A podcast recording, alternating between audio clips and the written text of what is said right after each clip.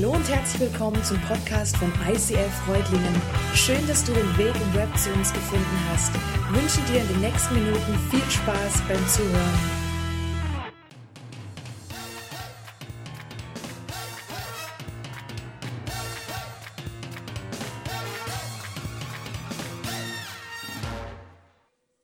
Ja, und für mich ist heute echt ein besonderer Tag, weil ich freue mich riesig, dass die Anke endlich wieder auf unserer Bühne ist. Ein Riesenapplaus hier, oder?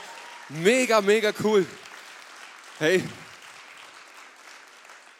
Ja, Anke, ich liebe einfach deine, deine lebendige Art. Du bringst Leben auf die Bühne und dein Lachen ist unvergleichlich. Mega cool, dass du wieder da bist. Danke dir. Wir sind heute im dritten Teil unserer Serie Modern Family. Und ihr habt sie schon so ein klein bisschen kennengelernt, diese Großfamilie Pritchett. Da ist Jay Pritchett, das Familienoberhaupt, in zweiter Ehe lebend mit einer Gloria, einer rassigen Kolumbianerin, viele Jahre jünger als er. Ganz nett anzusehen, man versteht den Jay schon. Dann gibt es seinen Sohn, den Mitchell, der mit Tucker zusammenlebt in einer homosexuellen Lebensgemeinschaft und seine Tochter Claire. Claire, die mit Phil Dunphy verheiratet ist. Sie verkörpern in unserer Serie auch und in dieser Serie Modern Family das traditionell klassische Familienbild. Sie sind also eine ganz normale Familie. Frühstück! Kinder? Phil, holst du sie bitte? Ja, Sekunde. Kinder! Oh, die Kühlschranktür ist. Kinder! Sofort hier runter! Warum müsst ihr eigentlich immer brüllen, wenn wir oben sind? Schick mir einfach eine SMS. Darauf kannst du lange warten und wow, in dem Aufzug gehst du mir aber nicht aus dem Haus. Wieso nicht? Schatz, hast du deiner Tochter nichts zu sagen über ihren Rock? Entschuldige. Oh ja, sieht echt süß aus, Spätzchen. Danke. Nein, der ist viel zu kurz. Dass du ein Mädchen bist, wissen alle. Das brauchst du nicht extra zu beweisen. Luke steckt wieder mit dem Kopf im Treppengeländer fest. Ich geh schon. Wo ist das Babyöl? In meiner Nachttischschuhe. Ich weiß nicht, du musst suchen. Schon. Ich war außer Rand und Band in meiner Jugend. So, jetzt ist es raus. Und äh, ich will einfach nicht, dass meine Kinder dieselben blöden Fehler machen, die ich gemacht habe. Wenn Haley nie halbnackt an einem Strand in Florida aufwacht, habe ich meine Pflicht getan. Unsere Pflicht. Habe ich unsere Pflicht getan. Junge, warum steckst du da immer wieder den Kopf durch? Ich hab gedacht, ich krieg ihn wieder raus. Ich spreche jetzt mal aus. Er muss dringend zu einem Spezialisten. So, seid befreit, Excalibur. Ich hab heute jemand eingeladen. Wen? Äh, den kennst du nicht. Den? Den? Uh, Jungsbesuch. Knutscht ihr dann rum? Halt die Klappe, Ruhig, muss doch mal alles. ruhig. Luke, halt die Klappe. Halt du doch die Klappe. Luke, Alex, ihr zwei geht raus, ja? Und wozu? Schreitet euch zur Abwechslung mal in der Sonne. Haley, Ich mach nur Spaß. wer ist der Junge? Sein Name ist Dylan. Aber ich sag ihm lieber, er soll nicht kommen. Ihr blamiert mich ja doch nur wieder. Spätzchen? Also jetzt warte aber mal. Du bist 15 und lädst zum ersten Mal einen Jungen zu dir ein. Ich meine, ich bin schon ein bisschen überrascht, aber ich werde dich doch nicht blamieren. Ich werde mal die Videokamera aufladen. Das war ein Witz, jetzt komm schon. Was denkst du denn nur? Ich bin der coole Dad, das, das ist mein Ding.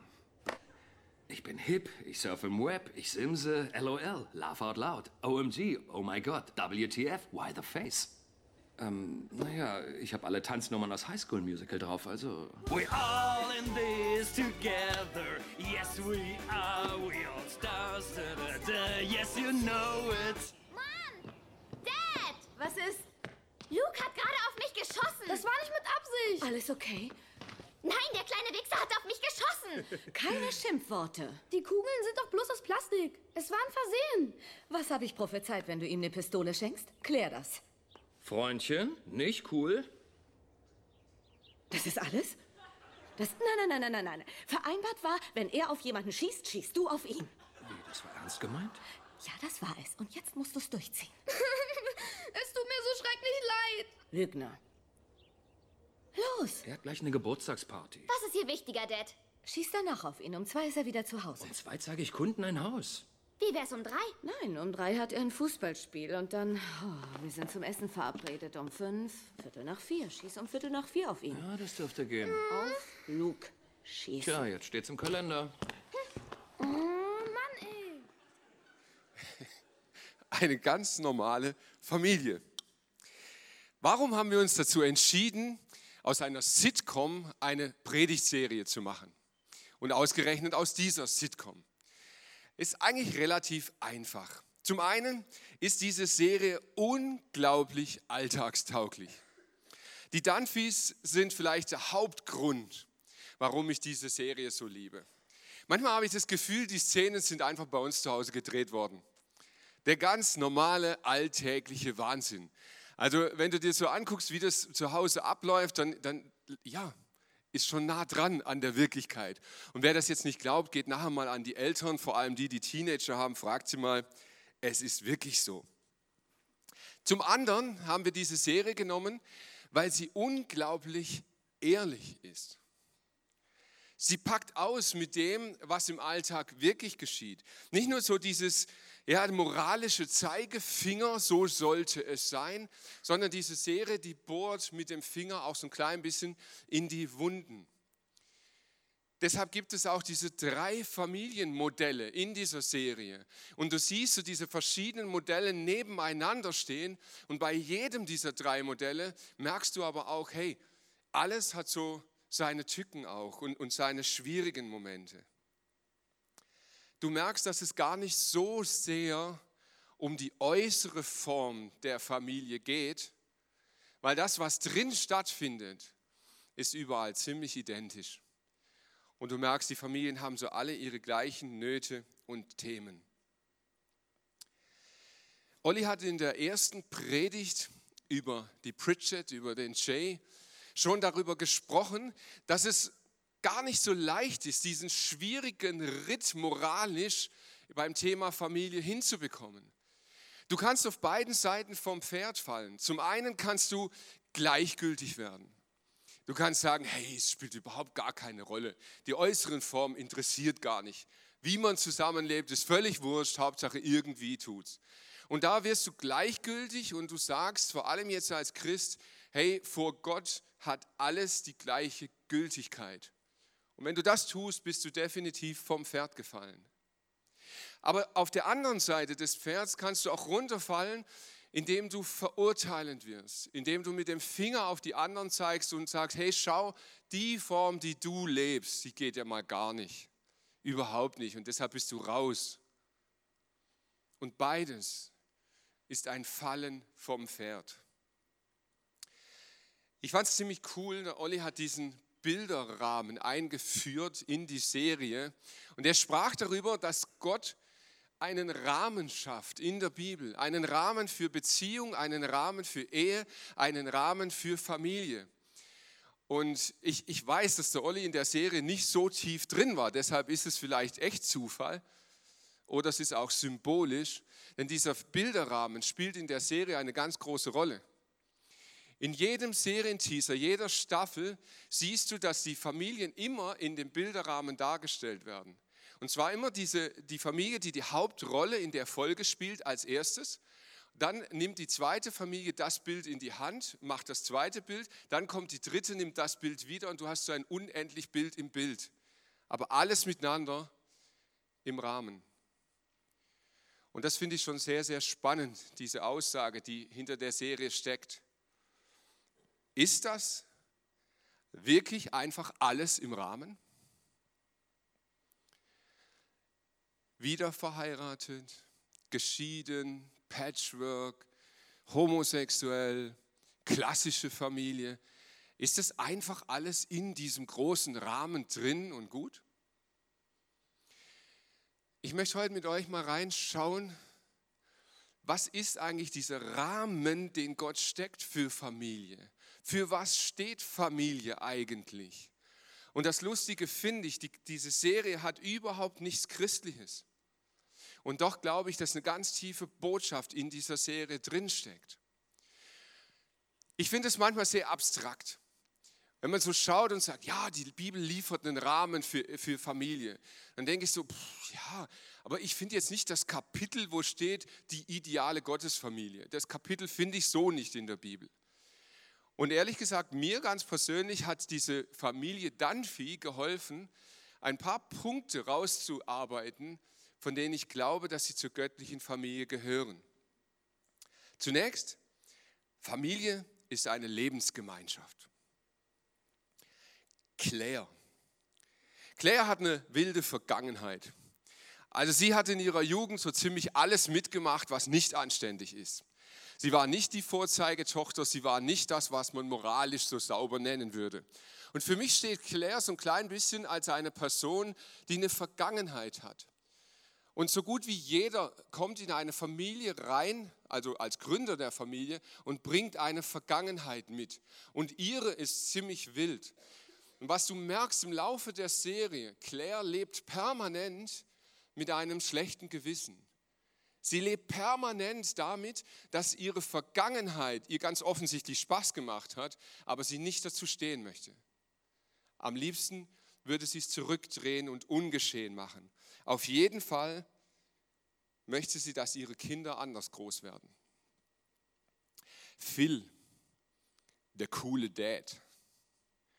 Er sieht sich eher so in der Rolle des guten Kumpel zu seinen Kindern und nicht des strengen Erziehers.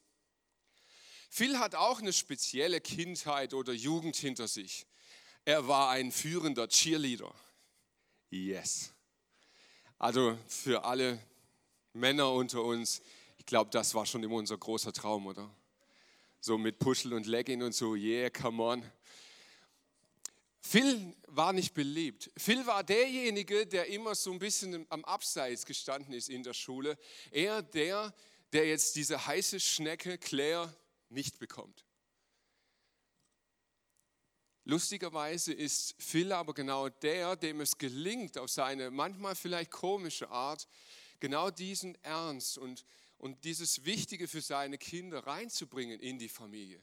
Letztlich ist dann doch oft er derjenige, der die Kurve tatsächlich bekommt und seiner Familie Gutes tut. Haley. Haley ist nicht zu blöd zum Denken, sie hat nur keine Lust dazu. Haley legt sehr viel Wert aufs Äußere. Und das Lustige ist, ihr kann passieren, was will, man kann sie beleidigen, wie man will. Es braucht nur einen im Raum, der sagt, dass sie gut aussieht und schon ist ihre Welt wieder in Ordnung. Haley ist sicherlich sehr oberflächlich, aber du merkst im Laufe dieser Serie, hinter dieser Oberflächlichkeit steckt eine sehr, sehr verletzliche Persönlichkeit. Haley hat durchaus Tiefgang. Sie hat Vorstellungen und Wünsche vom Leben, aber durch die Oberflächlichkeit versteckt sie sich. Alex ist so das klassische Gegenteil von ihr. Sie ist der Vorzeigestreber. Alex hat ein außergewöhnliches Talent. Sie gehört zu den Schulbesten. Sie bekommt Stipendien. Sie ist wissenschaftlich überall vorne dran. Mega krass. Äh, ihre soziale Kompetenz lässt etwas zu wünschen übrig. Für gute Noten und Leistungen geht sie über Leichen. Da ist sie dann auch schon mal bereit, ihre Geschwister ähm, anzuschwärzen oder auch in der Schule richtig krumme Sachen zu machen, damit es am Ende nachher für sie gut ausgeht. Und dann ist noch Luke. Luke lässt sich am einfachsten als ADHS-Kind beschreiben. Er ist tollpatschig, er ist verspielt, er ist durcheinander, er ist chaotisch, er lebt in der eigenen Welt. Und so lustig das Ganze ist mit ihm, wenn man mal einige Folgen gesehen hat, bekommst du tatsächlich etwas eine Vorstellung davon, was das bedeutet, diese ADHS-Symptome in deinem Leben zu zeigen. Er hat es wirklich nicht einfach. Er ist ein super liebenswerter Kerl, aber er hat unglaublich Schwierigkeiten, das auf die Straße zu bringen, weil er sich einfach permanent selber im Weg steht. Seine Mama Claire ist heimlich froh darüber, dass wenigstens eine Person in der Familie wirklich auf ihre Hilfe angewiesen ist. Eine Familie ist eine Lebensgemeinschaft. Man lebt zusammen, obwohl man nicht zusammenpasst. Wenn du dir diese fünf Persönlichkeiten anschaust, dann merkst du, hey, eigentlich passt das gar nicht zueinander. Wenn die sich auf der Straße kennengelernt hätten, hätten die mit großer Wahrscheinlichkeit nicht die Entscheidung getroffen und gesagt, wir wollen zusammen leben, wir wollen miteinander das Leben verbringen, das Leben teilen. Nein, sie sind zu einer Lebensgemeinschaft geworden, wo man zusammen isst, schläft, lebt obwohl es eigentlich nicht so ganz passt. Das Zweite, Familie ist eine Liebesgemeinschaft. Trotz dieser Unterschiedlichkeiten und wirklich manchmal super chaotischer Szenen, es ist schon fast grotesk, was sie so miteinander erleben. Ja? Vor allem diese Geschwister. Es, es, manchmal hast du wirklich das Gefühl, im nächsten Moment bringen die sich um gegenseitig. Und doch kommen sie immer wieder zusammen. Immer wieder halten sie zusammen. Immer wieder merkst du, da gibt es etwas, das die zusammenzieht. Und wenn du das so von außen beobachtest, in einer Familie drin, dann merkst du, es gibt eine Kraft hinter dem Ganzen, das die Menschen zusammenhält. Liebe. Und zwar eine irrationale Liebe. Du kannst das nicht immer logisch erklären und sagen, naja, klar, das ist weil und der hat halt Nutzen und nein. Manchmal ist diese Liebe völlig irrational und sie treibt die Leute wieder zusammen, sie hält sie wieder zusammen. Und das Dritte, was ich gemerkt habe, Familie ist eine Hoffnungsgemeinschaft. Die erleben so chaotische Dinge miteinander und auch ihre Verhaltensweisen sind wirklich manchmal sehr, sehr bescheiden. Und an dieser Individualität oder vielleicht auch an dem Durchgeknallten haben die anderen zu leiden. Das ist nicht immer einfach für eine Haley mit einer Alex zu leben. Und auch eine Alex leidet manchmal urgewaltig die, unter dieser Oberflächlichkeit ihrer Schwester. Gemeinsam leiden sie unter ihren Eltern, weil die sind wirklich manchmal etwas durchgeknallt. Und du merkst, gegenseitig haben sie wirklich manchmal richtig hart zu kämpfen. Aber bei jeder Folge merkst du, dass es sich am Schluss irgendwie fügt. Sie ertragen sich nicht nur gegenseitig, sie tragen sich.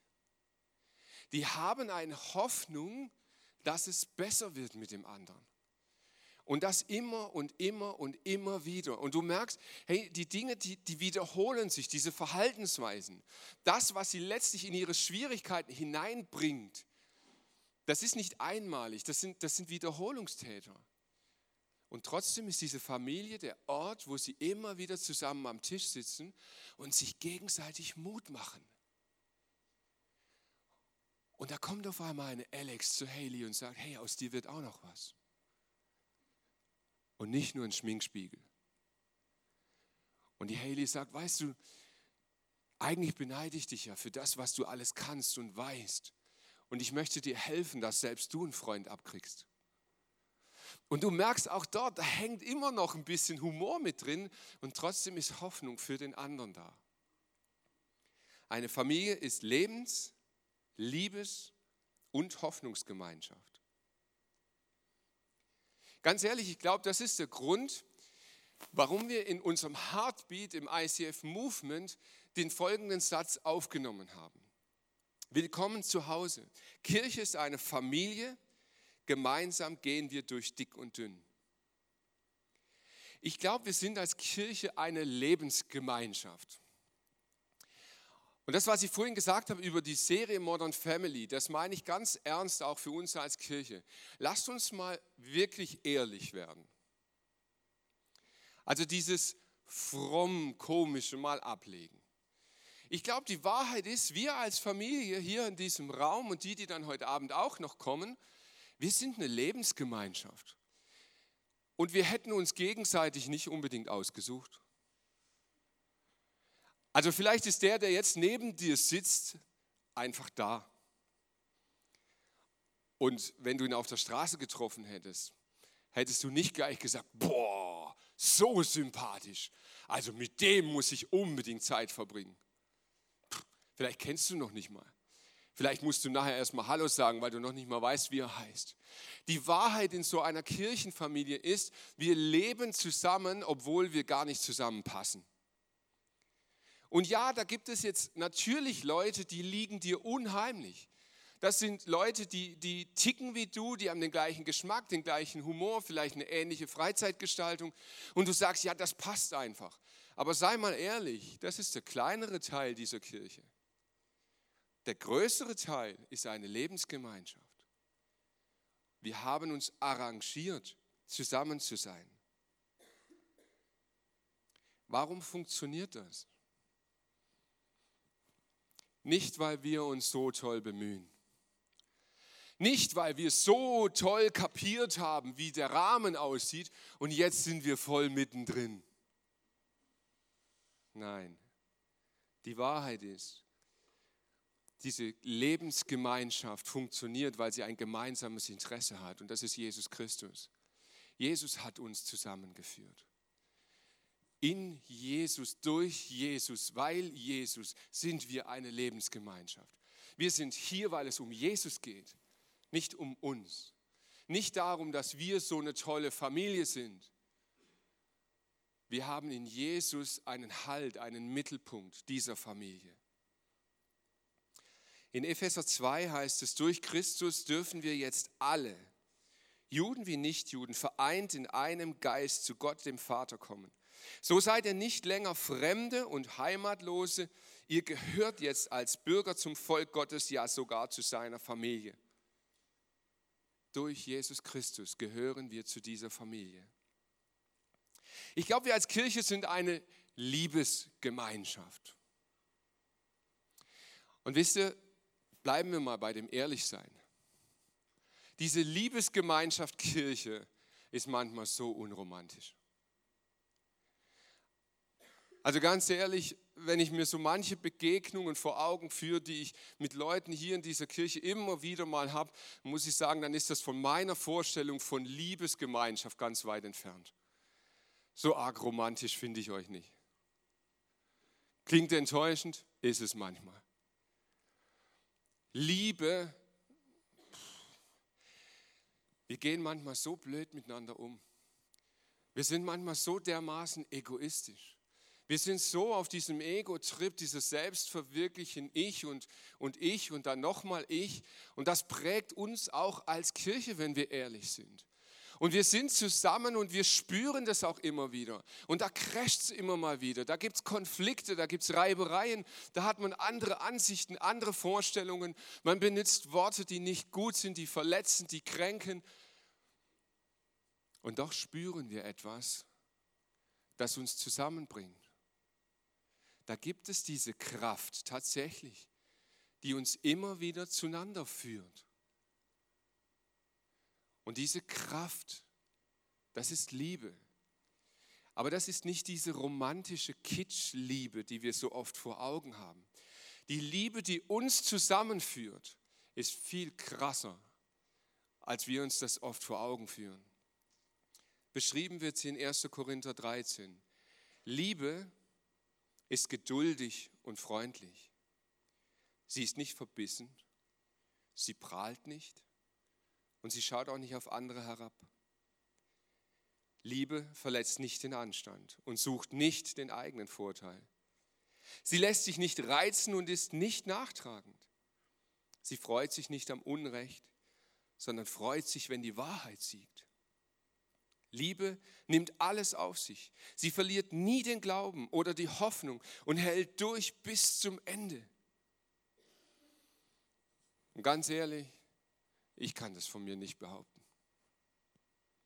Absolut nicht. Und ich vermute, dass es dir da ganz ähnlich geht. Wir können uns nicht auf die Brust klopfen und sagen, yes, come on, wir sind so eine geile Church bei uns, wir lieben uns so krass. Nein, das glaube ich nicht. Aber es gibt diese Liebe. Und diese Liebe ist eine Person und das ist Jesus Christus. Und diese Liebe ist, was uns verbindet.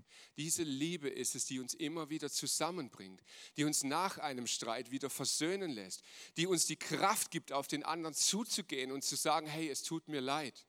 Ich habe vielleicht die falschen Worte gewählt, ich habe mich dumm verhalten, wie auch immer. Es ist Liebe, es ist Jesus Christus, der uns zusammenbringt und der uns zusammenhält. Und ich glaube, Kirche ist eine Hoffnungsgemeinschaft. Wir alle, jeder einzelne von uns kommt an diesen Punkt, wo es im Leben irgendwann mal vergeigt. Vielleicht ist es dein Umgang mit Finanzen, vielleicht ist es eine Beziehung, vielleicht ist es deine Ehe, vielleicht ist es dein Job, vielleicht ist es, weiß ich nicht was. Irgendetwas, an dem du versagst. Und zwar nicht einmal und dann ist wieder gut, sondern wieder und wieder und wieder. Und wisst ihr, ich glaube, eine Hoffnungsgemeinschaft, die von Jesus getragen wird, die muss sich gegenseitig ermahnen. Es geht gar nicht anders. Vor der letzten Predigt, als ich über homosexuelle Paare gesprochen habe, haben mich viele angesprochen und gesagt, boah, willst du das wirklich machen?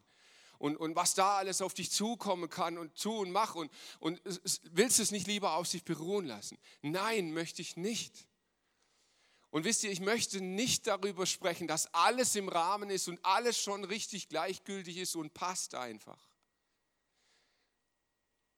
Die Liebe in Christus bewirkt, dass wir uns gegenseitig sagen, wenn wir den Rahmen verlassen. Und wir ermahnen uns gegenseitig und wir sagen, hey, das ist nicht in Ordnung. Aber diese Liebe nimmt uns gegenseitig an der Hand und sagt, komm, ich gehe mit dir den Weg komm, ich habe Hoffnung für dich. Ich ermahne dich in Liebe und das heißt, ich glaube, dass es mit dir anders sein kann. Ich glaube daran, dass es in deinem Leben eine Veränderung geben kann. Ich glaube an eine gute Zukunft in deinem Leben. Das ist eine Hoffnungsgemeinschaft, die sich gegenseitig trägt. Und dann war wieder dieser Rahmen da. Und ich habe gebetet diese Woche und ich habe gesagt, Gott, hm, jetzt ist das ja echt schwierig mittlerweile. In diesem Rahmen gibt es moralische Dinge, da gibt es zeitlich bezogene Dinge, die waren möglicherweise vor 2000 Jahren anders als heute. Da gibt es Dinge, die können wir ganz klar greifen und erklären und sagen, ja, das gehört da rein. Und Dinge, wo wir ganz klar wissen, nein, das gehört nicht da rein. Ich habe gesagt, Gott, ich möchte diese Serie nicht beenden, indem ich selber jetzt irgendwie ein Bild beschreibe, wo ich sage, so müsste es aussehen. Ich habe gesagt, Gott, gibt es nicht eine Beschreibung in der Bibel, wo es ganz konkret darum geht, wie würde so eine Modern Family aussehen, wenn sie wirklich nach deinem Herzen tickt? Wenn sie wirklich so funktioniert, wie es dir gefällt, wie würde sie aussehen? Und ich habe so eine Stelle gefunden und das Spannende fand ich, dass in dieser Stelle weder die Pritchett's noch die Tuckers noch die Dunphys vorkommen. Gott beschreibt dieses Bild anhand von Ehe. Und ich glaube, du kannst das total übertragen auf Beziehung zwischen Menschen, auf Familie, auf Gemeinschaft, auf Beziehung zu Gott. Das ist ein sehr, sehr tiefes Bild. Wir finden diese Stelle in Epheser 5. Ordnet euch einander unter. Ups. Tut es aus Ehrfurcht vor Christus. Ihr Frauen ordnet euch euren Männern unter, so wie ihr euch dem Herrn unterordnet. Denn wie Christus als Haupt für seine Gemeinde verantwortlich ist, die er erlöst und zu seinem Leib gemacht hat, so ist auch der Mann für seine Frau verantwortlich. Und wie sich die Gemeinde Christus unterordnet, so sollen sich auch die Frauen in allem ihren Männern unterordnen. Ihr Männer, liebt eure Frauen so, wie Christus seine Gemeinde liebt. Er hat sein Leben für sie gegeben, damit sie ihm ganz gehört. Durch sein Wort hat er alle Schuld von ihr abgewaschen, wie in einem reinigenden Bad. So sorgt er selbst dafür, dass sie zu einer schönen und makellosen Braut für ihn wird, ohne Flecken, Falte oder einen anderen Fehler, weil sie allein Christus gehören soll. Darum sollen auch die Männer ihre Frauen lieben wie ihren eigenen Körper. Denn wer nun seine Frau liebt, der liebt doch sich selbst. Niemand hasst doch seinen eigenen Körper, vielmehr ernährt er und pflegt er ihn. Und genau so sorgt auch Christus für seine Gemeinde, denn wir sind schließlich die Glieder seines Leibes. Ich glaube, eine unfassbar tiefe Bibelstelle. Ich glaube, es geht nicht um irgendwelche feministischen Fragen oder Nichtfragen oder es geht um den Umgang miteinander. Es geht um unser Rollenverständnis, losgelöst von unserer Geschlechtlichkeit, wie wir zueinander stehen. Ordnet euch unter und liebt einander. Wie? So wie Christus es tat. Ich glaube, wir belügen uns selbst, wenn wir glauben, dass wir zu Gottes Familie gehören, weil wir uns ein bisschen besser an den Rahmen halten. Ich glaube, der Teufel belügt uns, wenn er sagt, du fliegst raus aus der Familie Gottes, wenn du nicht mehr im Rahmen bist. Aber am Ende bleibt die Frage, wie kann ich sicher sein, dass ich ein Teil dieser Familie bin?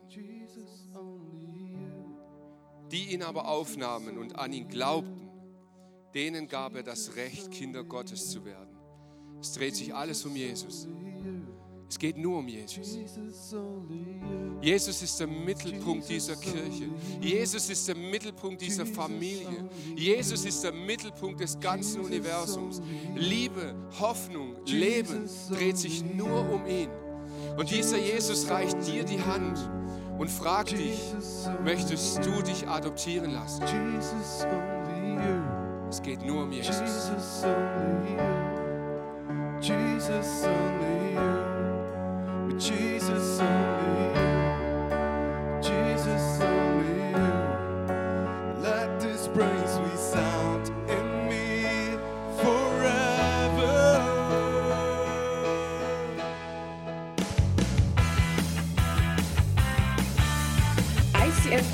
Freudlingen sagt Dankeschön fürs Reinklicken. Weitere Infos findest du unter www.icf-freudlingen.de.